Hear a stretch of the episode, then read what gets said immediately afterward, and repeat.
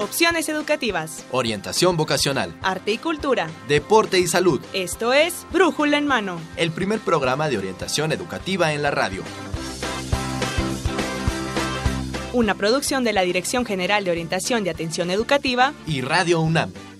Comenzamos.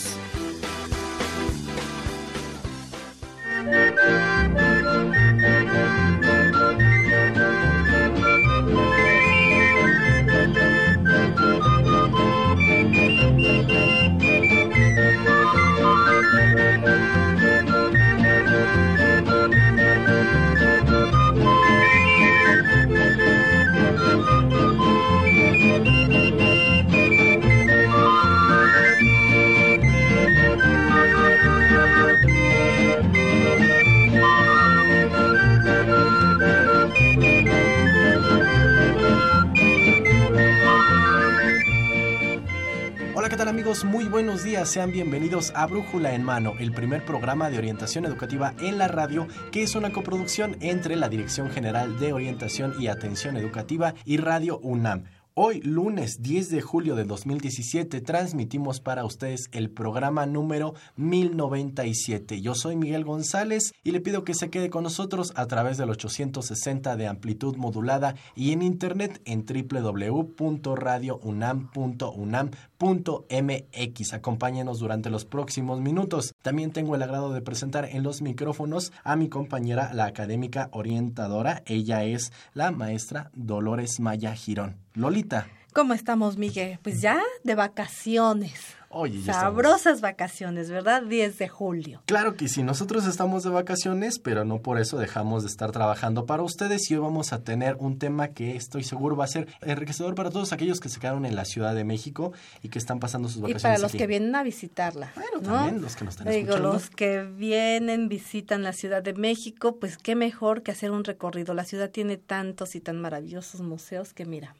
Pues tantos lugares. Exactamente, tenemos, ahí algunos dicen que de manera oficial 150, otros que son 200, por eso el tema de hoy son los museos como espacios para el aprendizaje. Y vamos a hablar con el antiguo colegio de San Ildefonso, vamos a ver cuál es su oferta, así que quédense con nosotros, háganos saber sus comentarios, sus dudas en esta ocasión. No tenemos teléfonos, pero tenemos medios de contacto. Así es, la comunicación sigue abierta a través del correo electrónico brújula en mano o bien Facebook Brújula en Mano o Twitter arroba Brújula en Mano. Pues ahí está amigos, comuníquense con nosotros y sean bienvenidos. Esperemos que estén pasando un lunes muy delicioso en estas vacaciones. Para dar inicio vamos con una pequeña cápsula que nos va a hablar un poco de este antiguo colegio de San Ildefonso y estamos de vuelta con ustedes amigos. Gracias por acompañarnos.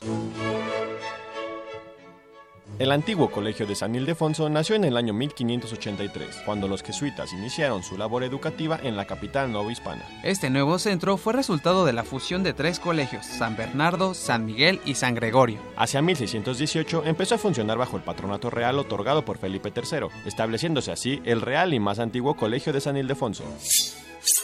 Gracias al auge económico del virreinato y al poder financiero de la Compañía de Jesús, el inmueble fue reedificado en las primeras cuatro décadas del siglo XVIII, dando paso al edificio que hoy conocemos y que es uno de los ejemplos barrocos más sobresalientes de la arquitectura de la Ciudad de México. Tras la expulsión de los jesuitas decretada por el rey Carlos III en 1767, el edificio tuvo diversas funciones. Llegó a ser cuartel y colegio. Sin embargo, una de sus funciones más significativas fue convertirse en el núcleo principal de la Universidad Nacional. Cabe recordar que en 1867 el gobierno de Benito Juárez emprendió una serie de reformas, una de ellas al campo de la educación y sus instituciones. Fue así como la Ley Orgánica de Instrucción Pública creó la Escuela Nacional Preparatoria, que se estableció en el edificio del Colegio de San Ildefonso. Y hasta 1980, a la salida de su última generación, el inmueble dejó de ser sede del plantel número uno de la Escuela Nacional Preparatoria. El edificio permaneció cerrado al público hasta 1992, cuando fue restaurado para albergar la exposición México, esplendores de 30 siglos. Desde esa fecha, el antiguo Colegio de San Ildefonso es administrado por un mandato tripartita, integrado por la Universidad Nacional Autónoma de México, la Secretaría de Cultura y el Gobierno de la Ciudad de México. Sin duda alguna, el antiguo Colegio de San Ildefonso es una de las edificaciones coloniales más importantes del centro histórico de la Ciudad de México. Conoce más de este maravilloso recinto aquí, en Brújula en Mano. Y bien, Lolita, bueno, pues ahí está. ¿Y qué te parece si presentamos al invitado que tenemos el día de hoy para que nos hable de este maravilloso recinto que está en nuestra Ciudad de México? Me parece muy buena idea. Es una persona que tiene mucha experiencia y que conoce, ¿verdad?, perfectamente este recinto. Entonces, tenemos como invitado al maestro Marco Flores. Él es jefe de servicios pedagógicos del antiguo Colegio de San Ildefonso. Bienvenido, maestro. Muchas gracias por la invitación. Es un gusto venir a platicar aquí en estas vacaciones con ustedes, con todo el público. Gracias por estar con nosotros. Y pues Lolita, vamos a sacarle jugo a esta entrevista. esto, ¿verdad? Estamos en lunes, tienen toda la semanita, vayan planeando la visita al Colegio de San Ildefonso, porque cuéntanos, cuéntenos, maestro, ¿cuál es la importancia y función que tiene el antiguo colegio de San Ildefonso. Eh, es, es legendario este colegio, ¿verdad? Pero no todos lo saben. Claro, bueno, la importancia y función. Eh, yo creo que la importancia radica en, sí misma en, el edificio. Es un edificio con una historia muy, muy, muy larga. Fue fundado por los jesuitas hacia el siglo XVI, finales de los años 1500. Y bueno, eh, con una función como un colegio eh, religioso estuvo hasta 1767 con la expulsión de los jesuitas. Y bueno, a raíz de eso el edificio ha tenido unas diferentes suertes, usos, funciones, hasta finalmente convertirse en un centro de exposiciones temporales a partir de 1992, con la primera exposición eh, México Esplendores de 30 siglos, y eso es lo que ha definido eh, la vocación del antiguo Colegio San Ildefonso, ser un centro de exposiciones temporales de excelencia que nos permitan conocer pues, el acontecer eh, actual, tanto de las artes como de la ciencia en México y en otras partes del mundo, acompañado por supuesto con una vocación eh, meramente educativa que se focaliza a través de los programas que hacemos en el recinto prácticamente jamás ha dejado de tener esa misión educativa, ¿verdad? Desde su creación como colegio eh, cumplió la función educativa y ahora como recinto pues está también cumpliendo esa función, ¿verdad? Claro, eh, bueno, eso es algo que nosotros siempre remarcamos, es que siempre ha sido, ha tenido usos educativos, fue el colegio eh, jesuita hasta la expulsión de los jesuitas mismos, posteriormente dio alojamiento a una escuela de leyes, a la escuela de medicina, eh, hasta la época del presidente Juárez es que se transforma en la primer sede de la Escuela Nacional Preparatoria y bueno, eh, nunca realmente ha tenido o ha roto esos vínculos con la formación, la educación y la cultura. Es maravilloso, ¿no, Miguel? un recinto que de origen sigue siendo educativo, ¿no? Fue creado con esa intención y continúa con, con esa tradición. Eso es de los pocos lugares que tenemos, tenemos muchos bellos palacios en esta ciudad de los palacios, ¿verdad? Y pero este surgió así. Sí, sí, sí, y como tú mencionas también estos palacios y estos recintos que, que dado a diversas necesidades o a diversos objetivos, se han ido transformando, pero el, el antiguo colegio de San Ildefonso mantiene este objetivo, la educación. Eh, en este sentido, maestro, actualmente, ¿cómo es que se vinculan con esta área? ¿Qué es lo que, que los hacen para vincularse con la educación? Bueno, la tarea de los recintos culturales y de los museos en específico es vincularnos con la educación no formal. Es decir, nosotros no podemos suplir de la formación que se da en las aulas, en estricto sentido. Nuestra función, cómo nos vinculamos con la educación, es a través del quehacer artístico, a través de las exposiciones, de manera que podamos ofrecer conocimiento desde la educación no formal a través de las, de las salas de exposiciones y eh, particularmente en el área de servicios pedagógicos, es vincularnos eh, también con, con, los contenidos eh, de, de, la Secretaría de Educación Pública con los temas que ellos coordinan, con las líneas rectoras también.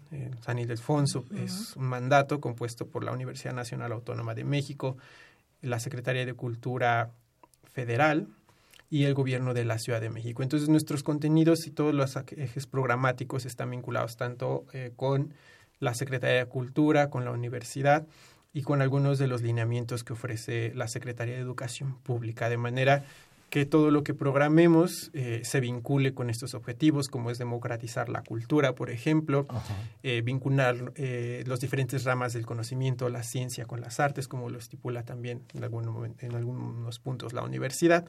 Entonces es la manera de nosotros establecer los vínculos desde el lado de lo formal con las instituciones.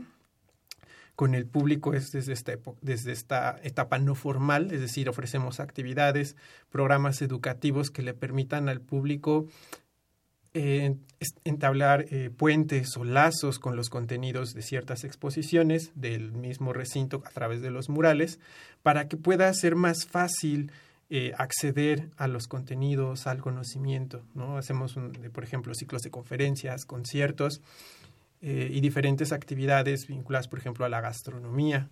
Entonces, todos los programas tienen, todo el contenido de los programas, más bien dicho, está ligado a eso, a, crear puentes de comunicación entre lo que sucede adentro de San Ildefonso, el aprendizaje del público y esto, bueno, nutrido a través de la experiencia propia de los visitantes, es decir, eh, por ejemplo, en los talleres y en las visitas guiadas, eh, utilizamos algo que se llama aprendizaje significativo, recurrimos a esta teoría, de manera que los conocimientos previos del público eh, le, sirvan para poder asimilar lo que está viendo dentro de salas. El mensaje que les está queriendo enviar. Exacto.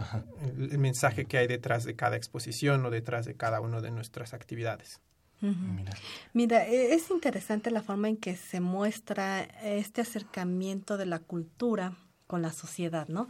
En, en San Ildefonso de manera muy particular. Si bien todos los museos o todos los recintos que nos aportan eh, cultura eh, buscan, ¿no? Ser más accesibles al, al, público, pero aquí San Ildefonso lo que lo que hace entonces es no solo dar la exposición, sino interactuar con esa exposición a través de otros muchos recursos, ¿verdad? Tales como los talleres, como los conciertos, como conferencias, ¿no? Entonces digo, eso eso es muy interesante porque no sé, a veces pensamos que ir al museo es aburrido, ¿no? Pensamos que, que adquirir cultura solo es para cierto nivel social, ¿no? Cuando en realidad no, cuando en realidad todos podemos acceder y tenemos el derecho de acceder. Claro, uno de los principios básicos establecidos por la UNESCO pues es democratizar la cultura. Y democratizar la cultura no necesariamente tiene que ser un sinónimo eh, de hacerlo como fácil en un, en un sentido peyorativo, es por el contrario, es encontrar esos medios de, de, comunicarse con el público, qué, qué demanda el público, qué es lo que quiere saber, cómo, cómo es realmente que ellos se pueden aproximar al recinto. Que creo que es una tarea, es, es difícil, es complicada, primero porque hay que romper con esta barrera de, de querer pensar que el público se tiene que adaptar, al museo, no es así, el museo es quien se tiene que adaptar a las necesidades del público, porque finalmente tenemos una función social, entonces la sociedad no cambia en función de lo que dice un reglamento de un museo, es el museo, la cultura, la que tiene que encontrar la manera de comunicarse, de establecer un diálogo con la sociedad. Y bueno, hay muchas estrategias para hacerlo. En San Ildefonso eh, puedo hablar de los programas educativos, de las exposiciones. Intentamos crear esas herramientas que sean atractivas para el público, que no sea un pesar ir al museo, que no lo vean como un lugar que está aburrido, lleno de polvo, de cosas que le parecen como eh, Fuera de su contexto. Fuera de contexto. Y entonces, la verdad es que es, eh, para mí es un placer trabajar ahí, es un gusto, es, es un reto, porque cada exposición y cada programa educativo que desarrollamos eh, es como pensar en qué quiere ver el público, de manera que se cumplan todos los objetivos, los de nosotros como institución, nosotros como servicios pedagógicos, servicios educativos, y lo que la gente quiere, quiere ver, ¿no? Lo que la gente disfruta, porque el museo tiene que ser un lugar en el que la gente siente que está disfrutando su estancia. Entonces es como ampliar el horizonte, creo que eso es, eso es muy importante, eh, por lo menos en esta parte de los programas educativos. Algo que, que buscamos siempre es como eh, ampliar el horizonte de lo que hay dentro de la exposición, es decir, si la exposición es sobre, eh, por ejemplo, ahora que tenemos estas dos exposiciones, Candida Hofer en México y Leo Matiz, el muralista de la lente. Eh, Candida Hofer es de Alemania y Leo Matiz es de Colombia. Entonces, bueno, eh, no podemos hacer expertos en fotografía en lo que dura una exposición, que es un periodo de tres meses, que sí podemos hacer es, bueno, tienen un contexto estos dos artistas, que la gente conozca ese contexto, es decir, vienen de países muy diferentes al nuestro, la cultura alemana, la cultura colombiana. Entonces, nutrir eh, los programas de manera que la gente se acerque al museo, a la exposición, a través de todos sus sentidos. Un ejemplo es, por ejemplo, es esta muestra gastronómica que vamos a hacer en el marco de la exposición de Leo Matiz. Mm. Con gastronomía una colombiana. Gastronomía colombiana, con una cata de café colombiano. Wow. Entonces, es como eh, hacer un eh, que, que, Colombia entre no nada más en la parte visual a través de uno de sus mejores fotógrafos. Colombia puede ser asimilada en la, eh, a través del gusto, por medio del café, la comida, el olor, no una cata de café, incluye siempre aprender a oler el café. Y entonces ya no nada más viste que había un fabuloso artista colombiano, sino que hay un fabuloso país que es Colombia, del cual puedes aprender muchísimas otras cosas. Y entonces, cuando, hacemos esto más amplio, es cuando realmente el público disfruta la experiencia de asistir a San Ildefonso. Deja de, deja de ser. Yo, yo lo que lo que observo es que eh, conocemos como el antiguo colegio de San Ildefonso, pero creo que antiguo solamente tiene ahí la palabra, ¿no? Porque tienen que estar en contacto, en constante actualización ustedes para brindar contenidos que también no, no estén quedándose en en lo obsoleto, ¿no? Claro. Que le brinden algo nuevo a la gente. Por eso digo que la palabra antiguo solamente es porque... Porque así se llamó. De hecho, así lo fundaron. Eh, cuando eh, se funda San Ildefonso durante la época eh, novohispana, durante el virreinato, bueno, el emperador en ese momento da este nombre, ¿no? Del real y más antiguo colegio de San Ildefonso. Era un colegio real. Realmente es un edificio siempre muy, muy, muy importante política y culturalmente hablando. Si nos ponemos a hablar de la historia de los jesuitas es otro tema de otro programa, pero vamos a tener que hacer pero, otro o sea, pero hay que verlo así, ¿no? Eh, era un colegio de los pocos que tenía una beca real, una beca del rey, de los pocos colegios a los cuales el virrey asistía a misa, mm. ¿no? Porque eran becarios, eran como adeptos muy, muy cercanos al emperador entonces el virrey se veía obligado a asistir en algunas ocasiones especiales a misa a San Ildefonso. Entonces. Wow. No, sí que te digo, es legendario el colegio de San Ildefonso. Tanta historia que alberga este edificio, la verdad. Sí, y, y, arquitectónicamente también es, es bellísimo, ¿eh? Realmente el edificio es muy bello, pero es grande, muy grande, muy grande. Entonces yo digo, cómo poder administrar el tiempo para aprovechar y sacarle todo el jugo posible a una visita a San Ildefonso, porque yo soy de las que voy una vez y tengo que regresar dos para, para ver toda la exposición. Por... No, mm, sí, digo, no, no, me canso. Pues eh, yo creo que eh, una visita a San Ildefonso te requiere bastante tiempo. Sí. Eh, las exposiciones temporales eh, que, realizamos ahí en San Ildefonso sí, sí requieren como de darse un tiempo para poder mirar, disfrutar, eh, aprender. Y bueno, definitivamente recorrer sus pasillos, ver los murales, el anfiteatro Simón Bolívar, el Salón del Generalito, que es también realmente una belleza. Eh, sentirte rodeado por esa sensación de historia, de pasado, y las exposiciones temporales que nos hablan eh, la mayoría de las ocasiones de la modernidad, del presente, de lo contemporáneo, eh, pues puedes usar, eh, hacer uso de tu tiempo visitándolas con calma, pero también recurriendo a las herramientas que nosotros ofrecemos, por ejemplo, las conferencias. Es una manera también de aprovechar la visita a San Ildefonso los ciclos de conferencias que organizamos en torno a las exposiciones, pues también buscan eso, abrir canales de comunicación. Las conferencias son impartidas por expertos en diferentes temas.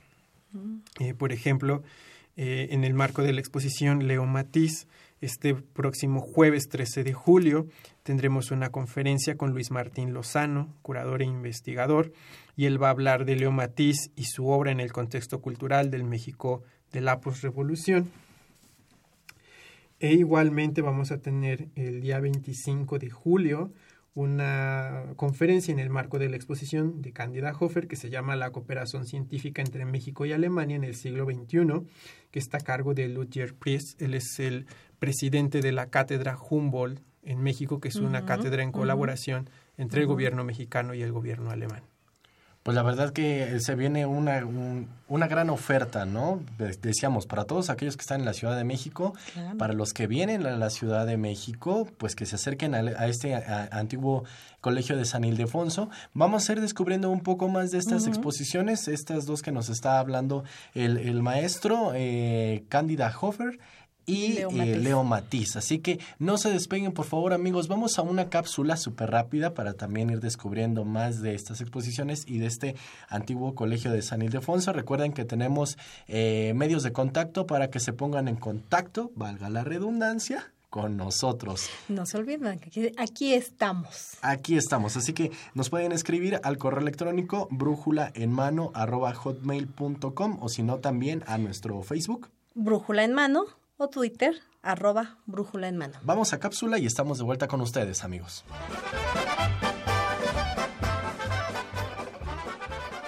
En el marco de las celebraciones del Año Dual Alemania-México, el antiguo Colegio de San Ildefonso presenta la exposición Cándida Hofer en México. Esta exposición muestra el trabajo de Cándida Hofer, discípula de la escuela de Bern y Hilla Becher, considerada una de las exponentes más representativas de la escuela de fotografía contemporánea alemana. A esta fotógrafa se le conoce a nivel internacional por sus fotografías de espacios públicos vacíos. En ellas captura la conexión evasiva entre las personas y los lugares en los que existen. La exposición Cándida Hofer en México está compuesta por 25 fotografías de gran formato, que muestra espacios emblemáticos de nuestro país. Completan la exposición 13 obras de formato menor y dos proyecciones fotográficas, que muestran un fragmento de la realidad que la fotógrafa capturó del entorno durante su visita en nuestro país. Las fotografías son del Teatro de Gollado y del Hospicio Cabañas en Guadalajara. Del Palacio de Bellas Artes, del edificio Basurto de la Biblioteca Vasconcelos, de la Catedral Metropolitana, del Museo Nacional de Arte y del Museo Nacional de Antropología historia, todos en la Ciudad de México. Del Teatro Juárez en Guanajuato, del Museo Nacional del Virreinato en Tepozotlán, Estado de México, de la Iglesia de Santa María Tonantzintla y de la Biblioteca Palafoxiana en Puebla. De la Iglesia de San Jerónimo Tlacochaguaya y del Convento e Iglesia de Santo Domingo en el Estado de Oaxaca.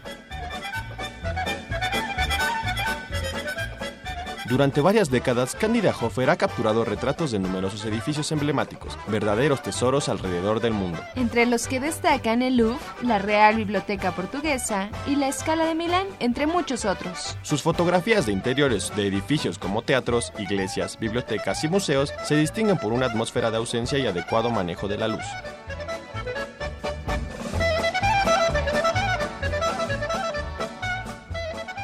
La exposición Cándida Hofer en México se encuentra actualmente en el antiguo Colegio de San Ildefonso. Y tienes hasta el 30 de julio para asistir. No puedes perdértela.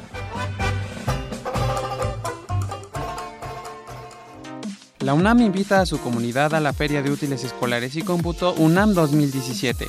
Adquiere desde un lápiz hasta una computadora. Visítanos del 10 al 13 de agosto en el Centro de Exposiciones y Congresos en Ciudad Universitaria. Y del 15 al 25 de agosto en diversos planteles de la UNAM del área metropolitana. Consulta la programación en www.utilesycomputo.unam.mx www.utilesycomputo.unam.mx Bien amigos, pues estamos de vuelta después de esta cápsula. Estamos platicando con el maestro Marco Flores, que él forma parte del antiguo colegio de San Ildefonso y ya nos decía él que es maravilloso trabajar en este recinto. Yo me lo imagino, la verdad, ¿eh? estarte paseando por aquellos pasillos, andar viendo los jardines, pues no creo que haya pero para quienes trabajan en este museo. No lo sé, espero que sí, sí sea tiene magia, tiene magia el colegio. Sí. El colegio tiene magia, te atrapa, entras y en automático te trasladas a otra época. Oye, sí, bueno, no sé también eh, las veces que lo he visitado, se encuentra uno con el bullicio también, que es parte de nuestra Ciudad de México, ¿no? El bullicio de las calles. Pero entras ahí, te aíslas. Y entras ahí y es un viaje a otra dimensión. Sí. No hay este ruido no se te olvida que estás en el centro de la ciudad donde hay tantos comerciantes, donde hay tantos gritos, donde hay tanta gente, se te olvida. Así que, señores, si ustedes están haciendo, es muy tradicional ir a hacer sus compras al, al centro, si ya están muy engentados, pásense ahí al antiguo colegio y van a ver que se transportan, porque además ya estamos platicando de las exposiciones, así que vamos a ir un poquito sacándole más, dirán en el largot, sacándole más carnita a esto y a estas exposiciones. Que son fantásticas las que vamos a tener, ¿verdad? Que es Leo Matiz. Ajá, y Cándida Hofer. Eh, en específico esta de Cándida Hofer cuando ya está, ya está ahorita y está próxima a terminar, ¿cuál es la duración? Más o menos si nos puede platicar un poco de esto, maestro. ¿De qué va esta exposición? Bueno, ambas exposiciones arrancaron ya eh, varias semanas atrás. De hecho, Cándida Hofer en México está en sus últimas semanas. Cierre el 30 de julio. Es una oportunidad, eh, pues ya, de que vayan en estos días y conozcan el trabajo de esta fotógrafa alemana. El proyecto en torno a ella es, es bien padre, es bien interesante. Eh, Cándida Hofer es una fotógrafa pues ya, ya mayor, pertenecía al, a la escuela de Düsseldorf, una escuela de fotografía alemana, conocida todo el mundo, y ella se, eh, realiza un viaje a nuestro país para fotografiar diferentes eh, recintos pues muy icónicos para nosotros como mexicanos en nuestra cultura.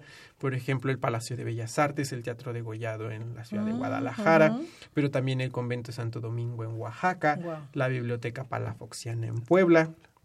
Entonces su fotografía, la magia de su fotografía, lo que hace es mostrarnos eh, esos detalles que no vemos usualmente. ¿Qué quiero decir con esto? Son fotografías de gran formato que nos permiten eh, visualizar cómo son los espacios con una, con una luz natural y que eh, de alguna manera resalta todo lo que pasa desapercibido. Mm, yo, lo, yo en, ejemplos que a mí me han venido a la, memoria es como la Catedral Metropolitana o el mismo Palacio de Bellas Artes, en los cuales yo que trabajo en el centro histórico, bueno, debería estar acostumbrado a decir, ah, sí, esto lo veo todos los días y ya me lo sé.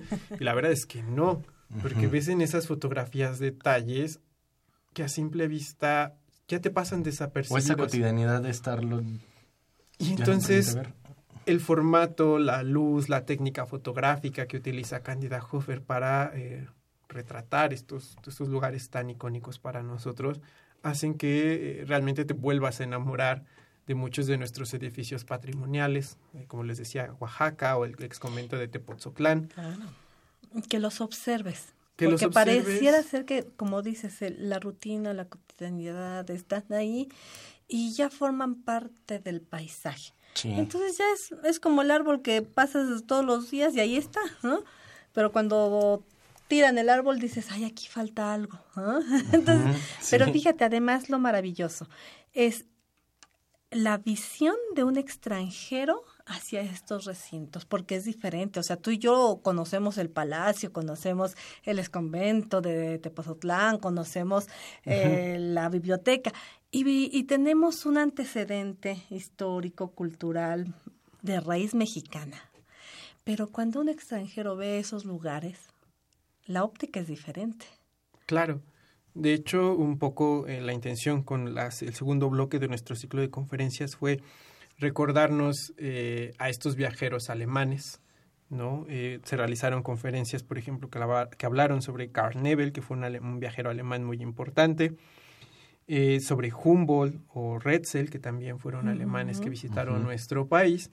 Y entonces es como también volver a mirarnos hacia nosotros, cómo nos ven desde afuera. Y a través de esta fotografía, bueno, les repito, es una manera como de volverte a enamorar de lo que hay en tu país, de, de cosas que ya no habías vuelto a percibir de esa manera tan especial, con tanto detalle, con ganas de volver a visitarlos, ¿no? Y de realmente sentirte orgulloso eh, de lo majestuoso que puede ser el patrimonio arquitectónico que tenemos, ¿no? Como mexicanos. ¿Qué, qué actividades estarán complementando esta exposición de, de la fotógrafa? Pues mira, ya eh, la mayoría de las actividades en torno a Cándida Hofer están casi por concluir. Eh, todavía estará abierto nuestro taller que se llama Fotoingeniería en Papel.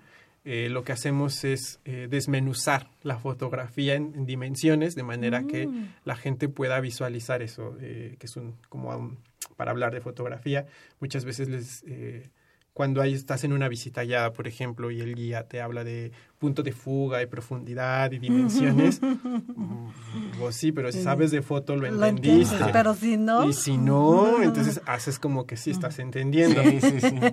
Entonces, a través de este taller es como desdoblar la fotografía de manera que puedas entender realmente qué es el punto de fuga o a qué se refieren cuando hablan de planos en la fotografía. El taller está abierto los días martes, sábados y domingos de 11 a 4 de la tarde.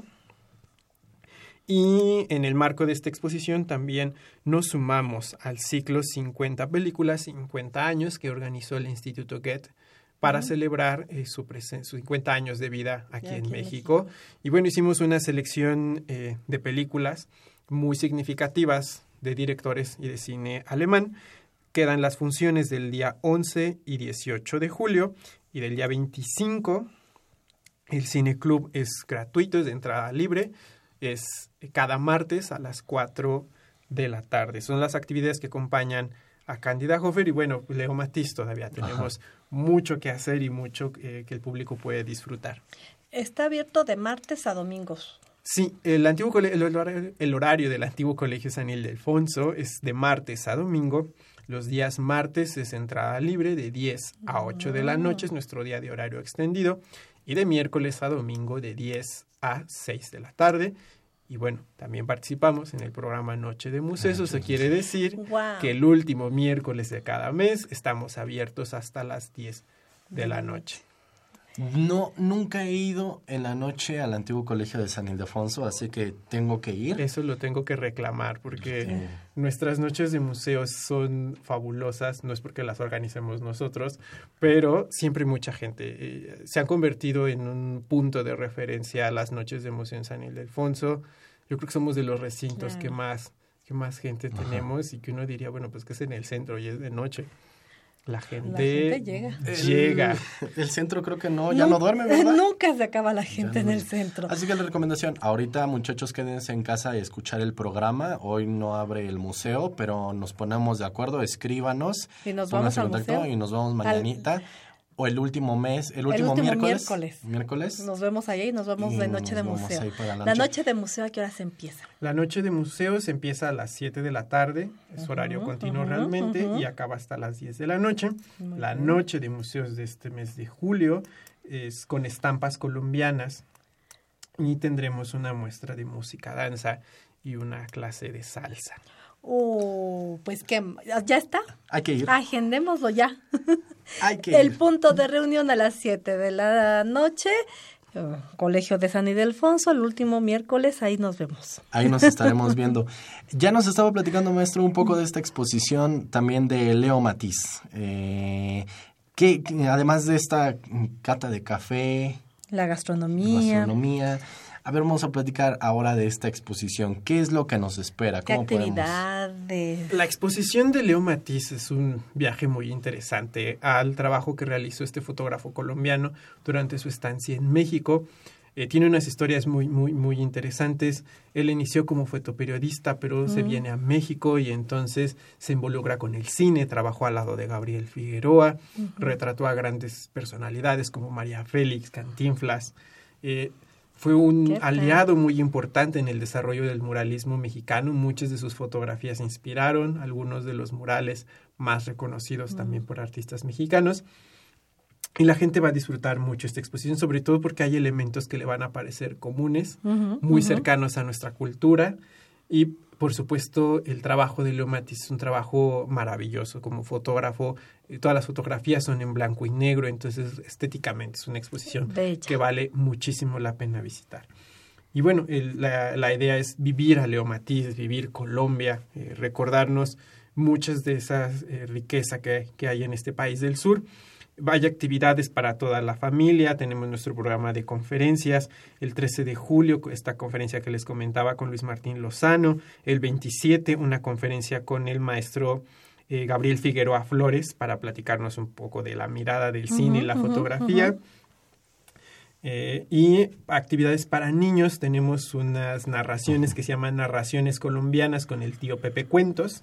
Y bueno, vamos, es actividad dirigida a todas las familias, a los niños, como también puedan conocer un poco de la literatura, de los cuentos eh, populares colombianos. Esto será el 16 de julio, el 13 de agosto y el 10 de septiembre a la una de la tarde. Muy bien.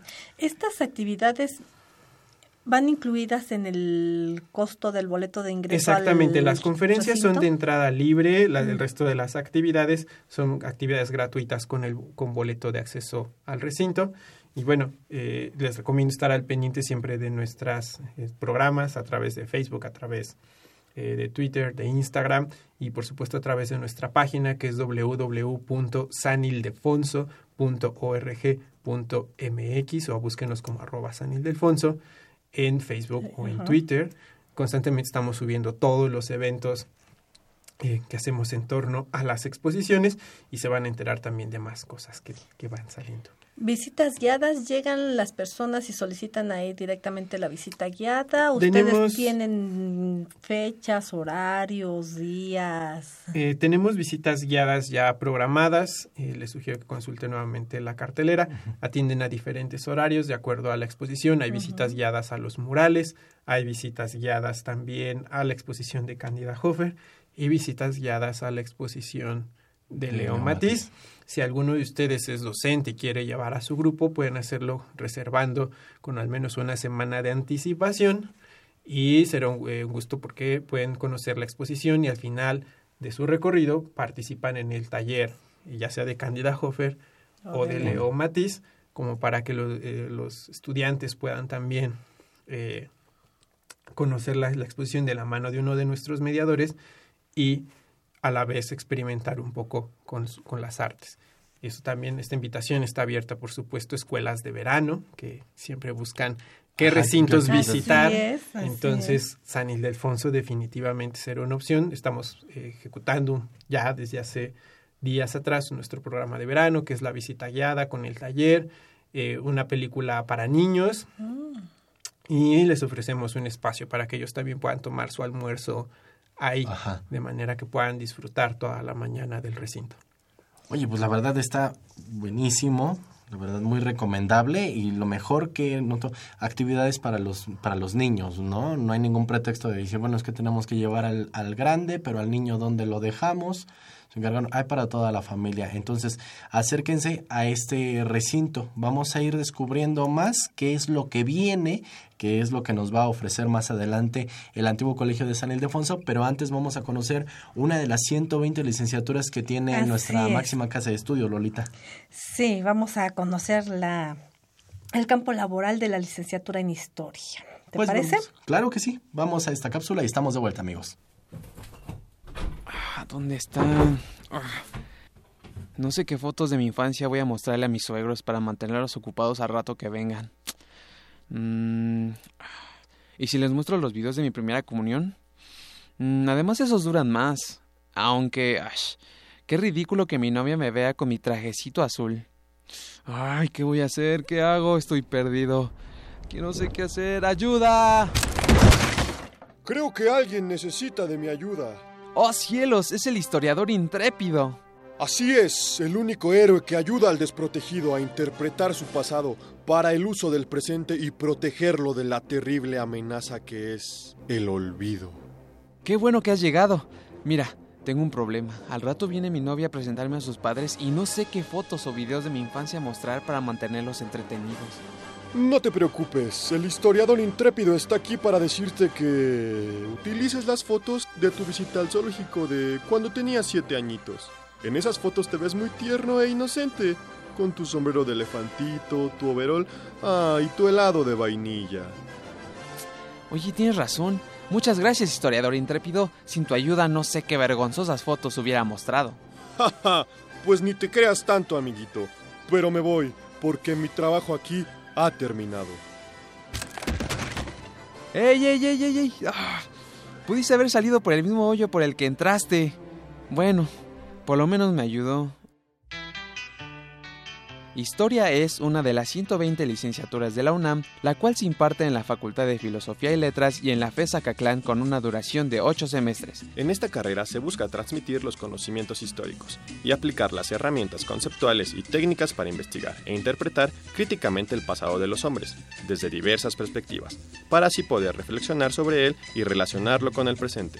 Es recomendable que el aspirante interesado en tomar esta carrera haya cursado el bachillerato en el área de las humanidades y de las artes, así como también tener el manejo de un idioma extranjero a nivel de comprensión de lectura. El egresado de esta licenciatura podrá desempeñarse en el campo de la investigación y así trabajar en instituciones de gran importancia, como el Instituto de Investigaciones José María Luis Mora, los Institutos de Investigaciones Históricas, Estéticas, Bibliográficas y Sociales de la UNAM, o el Archivo General de la Nación. Además de los institutos, el historiador podrá laborar en otras opciones de empleo como lo son los archivos históricos, museos, editoriales, medios de comunicación y de difusión. Esto fue la UNAM, sus carreras y su campo laboral. Nosotros somos Israel García y Axel Castillo. La UNAM invita a su comunidad a la Feria de Útiles Escolares y Cómputo UNAM 2017. Adquiere desde un lápiz hasta una computadora. Visítanos del 10 al 13 de agosto en el Centro de Exposiciones y Congresos en Ciudad Universitaria. Y del 15 al 25 de agosto en diversos planteles de la UNAM del área metropolitana. Consulta la programación en www.utilesycomputo.unam.mx www.utilesycomputo.unam.mx Bueno, pues ahí está esta carrera de historia. Eh, Lolita, la verdad, ya una de las 120 licenciaturas de la UNAM. 120. 120, ¿qué tal, eh? Pues Y ya. vamos creciendo. ¿Cuántas más? ¿Cuántas Bueno. más? Dirán por ahí. ¿Cuántas más nos, nos van a solicitar, verdad? Pues sí, hay que irse adaptando a las nuevas necesidades, la verdad. Pero mira, muchachos. ah, son 120 y ojalá los chicos entendieran que son 120. Que Sí. no son 13, no son 15, no son 20, son 120. Y que eh, por algo se están generando. Claro, claro que sí. Por algo están, están surgiendo, la verdad. Así que conozcan los muchachos, este, acérquense. Si, si en algo les puede ayudar, www.dgoae.unam.mx o visítenos, Dirección General de Orientación y Atención Educativa. Ahí estamos atentos, somos atentos y pues ya tú sabes, Lolita, que ahí siempre los están esperando para apoyarlos si alguna pregunta tienen los muchachos con respecto a estas carreras. Así es, ahí estamos atentos Ajá. para Atentos poder ustedes. En cuestión vocacional y cuestión de orientación educativa en general. En general. ¿verdad? Claro. Y bueno, pues seguimos con nuestro programa, el antiguo colegio de San Ildefonso. Mira, pues es interesante toda la oferta que tiene el, el colegio, el recinto del colegio de San Ildefonso. Eh, y es algo que tú mencionabas antes de irnos al- a la cápsula, ¿verdad? Hay actividades para niños, para jovencitos, para adultos. Y, y, eh, y esa es la idea que debemos de, de entender y de apropiarnos. La cultura no tiene una edad específica. No es, no es para jovencitos, no es para adultos, es para todos. Y entre más chiquitos seamos amigos de la cultura, mucho mejor será este país y su vida. ¿no? Claro. Entonces digo, y bueno, pues ahí estamos. ¿Y, y qué es lo que nos ofrecen? Porque ya en jun- julio tenemos estas dos grandes exposiciones. En los próximos meses, porque bueno, las vacaciones duran tres, cuatro semanas más o menos, Nosotros- ¿verdad? nosotros no. nosotros no, pero bueno, habrá quien sí todavía esté de que- vacaciones. habrá quien sí que dirá, ¿qué más nos ¿Qué pueden más? Después de julio, ¿qué hay? Uy, después de julio, bueno, en San Ildefonso seguimos igual que ustedes, tenemos unas vacaciones muy acotadas, pero siempre disfrutando de todo lo que hacemos. Eh, la exposición de Leo Matiz, bueno, continuará hasta el 14 de septiembre, eh, si no me equivoco, para que puedan conocer el trabajo de este importante fotógrafo colombiano. Eh, vamos a tener funciones especiales de nuestro cine club. Como les contaba, Leo Matiz participó también en algunas de, de- de las películas de la época de, de oro del cine mexicano. Dos de ellas que todavía eh, pueden, pueden eh, ir a ver es La Devoradora de 1946, con, eh, dirigida por Fernando de Fuentes, y Las cinco, cinco Advertencias de Satanás, dirigida por Julián Soler. Eso será el 8 de agosto y el 12 de septiembre a las 4 de la tarde, es entrada libre. Y bueno, eh, particularmente yo soy fan del cine de oro mexicano. Eh, yo creo que es una oportunidad no, no solamente para decir que los abuelitos vayan y las vean, que también es verdad. Muchos de ellos yo creo que cuando las vean otra vez en formato de cine en la sala Octavio Paz, que es donde es nuestro cine club, que es un cine para 60 personas. Lo van a disfrutar. Lo van a disfrutar y recordar es volver a vivir. Y por otra parte, para los más jóvenes, para acercarse a este cine eh, mexicano, a estas proyecciones que definitivamente marcaron toda una época. México era un exportador de cine para España, para América Latina y eh, pues hay que quitarle un poco esa idea de que porque cine viejito no está padre o no es vigente. Eh, Todavía es formato blanco y negro, ¿verdad? Son, son las dos son películas de formato blanco y negro, una es de 1946 y la otra es de 1945. Eh, a, mí, me parecen realmente muy divertidas las dos. Yo creo que de las cosas que más puedo disfrutar yo personalmente es ver cine de época, porque puedes hacer unas lecturas tan amplias de cómo se comportaba la sociedad de ese entonces. Es que eran retratos. Era, ¿eh? Eh, si le quitas un poco la idea de, ay, es cine viejito, mm. te pones a leer la película y luego tiene unas ideas tan fuertes que te quedas pensando, pero ¿en serio eso creían? ¿En serio eso pensaban? ¿En serio así se portaban? Más allá de esto de, ay, qué chistoso se peinaban. Pues sí, era la moda de la época. En 20 años, en 40, van a decir que qué chistoso mismo de nosotros. y de chistosos no nos van a bajar. Pero eh, yo creo que es, es, muy divertido. El Cine Club, la verdad, es una de las cosas que más me, me, me, gusta planear, porque es también de las actividades que más pide la gente. Empezamos haciendo Cine Clubs, unas exposiciones atrás, y ya es como de cajón, o sea, la gente que cruza en ese momento por fuera de San Ildefonso entra al módulo de informes y pregunta de qué es el cine de hoy. Y entonces de preguntar de qué es el cine de hoy, ya religiosamente cada martes hay un mínimo de 30 personas, 40, 50 que entran a San Ildefonso a ver una buena película, gratuita.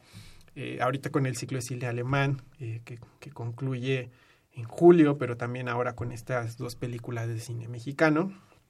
Y estoy seguro que la gente eh, las va a pedir. Yo les sugiero nuevamente que vayan a estas dos funciones el 8, el 8 de agosto y el 12 de septiembre. y a seguir viendo el ciclo de cine alemán.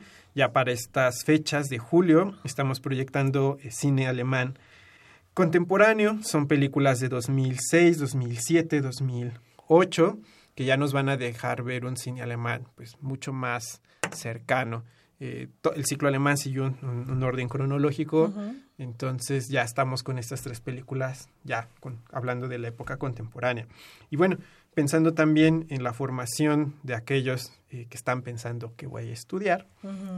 Tenemos una visita guiada el 23 de agosto, es una visita guiada especial con el arquitecto Bejarano, él es el museógrafo del Colegio de San Ildefonso. Esto será a las 5 de la tarde y está dirigida especialmente a estudiantes de arquitectura, museografía, diseño industrial, diseño gráfico y carreras afines. Es como para que se enteren, bueno, ya estudié arquitectura, ya salí de comunicación visual y forzosamente tengo que ir a construir una casa, pues no es cierto. Hay muchos otros caminos y bueno, Ernesto, mi colega de San Ildefonso, va a poder platicar con los estudiantes a qué se dedica un musógrafo, qué es lo que hace, cómo tiene que visualizar un espacio y transformarlo en un lugar de, exhibiciones. Esto es 23 de agosto. a las 5 de, la tarde para los chicos que están ya estudiando estas carreras o que se preguntan cómo, qué tengo que estudiar para trabajar en un museo haciendo las salas. Bueno, la carrera es arquitectura y la especialidad se llama museografía, entonces es una manera de enterarse qué hace un museógrafo. Y agosto además es un mes muy especial para nosotros porque celebramos los 150 años de la Escuela Nacional Preparatoria. Mm. El primero de agosto eh, eh, se abrirá una sala especial que permanecerá durante seis semanas, donde vamos a aprender un poco de los antecedentes del origen de la Escuela Nacional Preparatoria, cómo se les ocurrió hacer una Escuela Nacional Preparatoria, por qué es interesante. Bueno, porque resulta que no teníamos un modelo educativo moderno y entonces en ese eh, durante la época del presidente Juárez hay un periodo de renovación, de modernización y alguien levanta la mano y dice, oigan, bueno, pues qué padre que ya tengamos tantas leyes en favor de, eh, de, la educación. para reorganizar cómo está el registro civil, todas esas cosas de la cotidianidad, pero también necesitamos un, una educación, una educación de avanzada, de vanguardia, y es de ahí que surge la Escuela Nacional Preparatoria. Yo no soy egresado de ahí, pero finalmente es una escuela que marcó la trascendencia en el modelo educativo, Claro. ¿no? de la modernidad, del acercarse a la ciencia. no eh, históricamente la educación siempre ha sido una educación muy apegada hacia lo social y lo humanista. Y bueno, la Escuela Nacional Preparatoria es la que abre todo un panorama hacia las ciencias exactas, las matemáticas, la biología, el conocimiento y importancia de saber otros idiomas. A y pesar celebran, de su característica humanística. ¿eh? claro, eh, y cumplen 150 años de formar jóvenes. Entonces, San Ildefonso, como les habíamos contado hace unos minutos, pues fue sede de la escuela, de la primera Escuela Nacional Preparatoria. Y a partir del primero de agosto van a poder ver esta exposición de los orígenes de la Escuela Nacional Preparatoria. Cada martes eh, habrá actividades especiales, habrá un recorrido, todavía estamos eh, pensando exactamente la hora de ese recorrido para los estudiantes de preparatoria, para que se acerquen y visiten eh, Esa la- historia. esta- esa historia y conozcan de dónde viene su Escuela es, Nacional Preparatoria, es. que al día de hoy son nueve planteles. Bueno, empezamos, empezaron hace 150 Sí. Con años uno. con uno y realmente con una matrícula pequeña. El día de hoy, bueno, albergan miles de estudiantes en los dos turnos, los nueve Sí. planteles. Sí. De ahí egresaron muchos personajes importantes como Octavio Paz, por ejemplo. Entonces, para los chicos de preparatoria y para aquellos que ya egresaron de la preparatoria y que actualmente ya están en la licenciatura, es una oportunidad de saber de dónde salió la escuela, conozcan su origen. Va a haber un ciclo de conferencias también cada martes. Y bueno, también cada martes tendremos actividades artísticas. Por ejemplo, vamos a hacer una tocada con estudiantinas, con la banda de guerra de la Escuela Nacional Preparatoria. Habrá una muestra también de danza folclórica. Todos estos elencos, es importante decirlo, son los mismos chicos de la Escuela Nacional Preparatoria que participan actividades eh, artísticas. con actividades artísticas. Y es un proyecto bien bonito que estamos haciendo en colaboración con, con la Escuela Nacional Preparatoria. para celebrar. Pues hay que celebrar la verdad. A nosotros se nos empieza a, termi- terminar? Perdón, es como una contradicción, pero se nos empieza a terminar el programa. y quisiéramos saber, maestro, ¿dónde se encuentra el antiguo colegio de San Ildefonso? El antiguo colegio San Ildefonso, estamos ahí en Justo Sierra número 16, en el centro histórico. Estamos eh, realmente muy, muy, muy cerca del metro Zócalo y Allende. Para quien no ha ido a ver el Templo Mayor, ahora que reabrieron la calle de Argentina después de más de una década cerrada, Sí. fabuloso, Ay. sales del metro Zócalo, inmediatamente Zóca- eh, salida Catedral, Ajá. sales y ves inmediatamente la catedral y el antiguo colegio San Ildefonso, cruzas por el Templo Mayor que tiene ahora una vista maravillosa y ahí puedes llegar muy fácilmente. También hay Ecobici y está el Metrobús Venezuela, si no me equivoco, unas calles. Muy, muy fácil llegar. Si quieres más informes de nuestras actividades educativas, se pueden Por- comunicar al teléfono 3602-0000, extensión 1044, y ese es el teléfono de la Oficina de Servicios Pedagógicos, o mándenos un correo a pedagógicos arroba sanildefonso.org.mx. O si quieren conocer toda la cartelera, todas las actividades, www.sanildefonso.org.mx. Exactamente. Lo dije bien. Muy O bien. Facebook, ¿verdad? Facebook. Eh, Facebook, Antiguo. Colegio San Ildefonso. En Twitter somos Arroba. al- arroba San Ildefonso MX. Y en Instagram también nos pueden encontrar como arroba San Ildefonso MX. Abiertos de martes a domingo. De martes a domingo, martes de entrada libre con horario extendido hasta las 8 de la noche y miércoles a domingo de 10 a 6 de la tarde. Los costos, El boleto general de acceso a San Ildefonso es de 50 pesos, 50% para estudiantes y docentes y la entrada es gratuita para niños menores de 12 años, eh, adultos mayores y personas con discapacidad. Bueno, pues no hay pretexto, la verdad. ahí está todo. Allí está todo. Así que acérquense al antiguo colegio de San Ildefonso. Eh, se nos está acabando el programa. Aquí una de las cosas que quiero hacer nada más es este, esta situación. Nues- nuestra carrera de la UNAM y sus carreras fue de historia y nuestro invitado Es historiador. es historiador. ¿Cómo un historiador maestro se relaciona con, con un recinto de este tipo? Bueno, eh, la licenciatura en historia te brinda muchísimas herramientas eh, para aquellos que ya están cursando la licenciatura y para aquellos que tienen el miedo de decirle a sus papás voy a estudiar historia. Eh, realmente la carrera te brinda un panorama muy útil, muy amplio, pero también es importante decirlo, está en el mismo estudiante de historia y en el egresado de la carrera abrir la mirada. ¿Qué hay más allá de ser docente? y qué hay más allá de ser investigador. La carrera te ofrece unas herramientas increíbles metodológicamente hablando, te brinda un panorama muy amplio, prácticamente ves la historia de la humanidad en cuatro años y entonces te, sensibiliza a saber qué ha hecho el hombre a lo largo de, de la historia, de, desde que está en, este planeta, como para poder eh, ser empático con lo que la gente o, los demás que no son historiadores, porque eso es importante, no, eh, quieren saber de su pasado, ¿no? Eso, eso, es, eso es, creo que lo que te puede ayudar la licenciatura en historia en el momento en que te involucras en un recinto, en un museo, y eh, para establecer diálogos, ¿no? Porque tienes un bagaje cultural amplio, histórico, literario, antropológico, de qué ha pasado eh, en todas las ramas del saber y de las expresiones humanas, y la tarea está en, eso, en encontrar la empatía con los demás. Si como historiador eres empático, estás del otro lado, porque todo lo que hagas lo vas a saber comunicar. Si es como lo que platicamos al inicio de este programa, eh, piensas que la gente tiene que adaptarse a ti como historiador, bueno, pues estás frito, pero si tú como historiador cruzas esa línea y te adaptas y aprendes de lo que quiere aprender el otro, te dediques a la docencia, a la investigación, a un museo, en servicios educativos, en la capacitación de los guías, por ejemplo. Tienes, tienes un mar de, herramientas y la metodología que aprendes en la carrera hasta para plantear proyectos culturales de envergadura, la vas a tener. Entonces, pues, recomendaciones, crucen la línea, no quieran que la gente piense lo que ustedes quieren que sea. Pues muy buen consejo. Muy buen consejo, la verdad. El programa se nos termina, Lolita. Nosotros agradecemos al maestro Marco Flores, jefe de servicios pedagógicos del antiguo Colegio de San Ildefonso, por haber estado con nosotros y por compartirnos toda su oferta. Maestro, maestro, gracias por estas palabras. Muchas gracias a ustedes por esta invitación. Y pues, Lolita. Pues los esperamos el próximo lunes. Claro que sí, tenemos un tema siempre de gran interés para todos ustedes y muy enriquecedor. ¿Sí? la oferta educativa del CEPE y sus actividades culturales.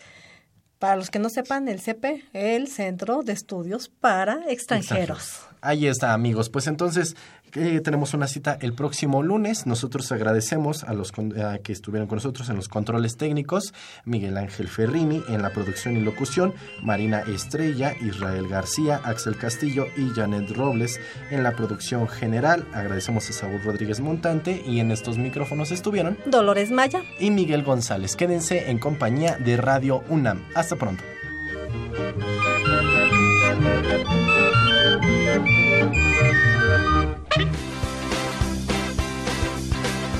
La Dirección General de Orientación y Atención Educativa y Radio UNAM presentaron Brújula en Mano, el primer programa de orientación educativa en la radio.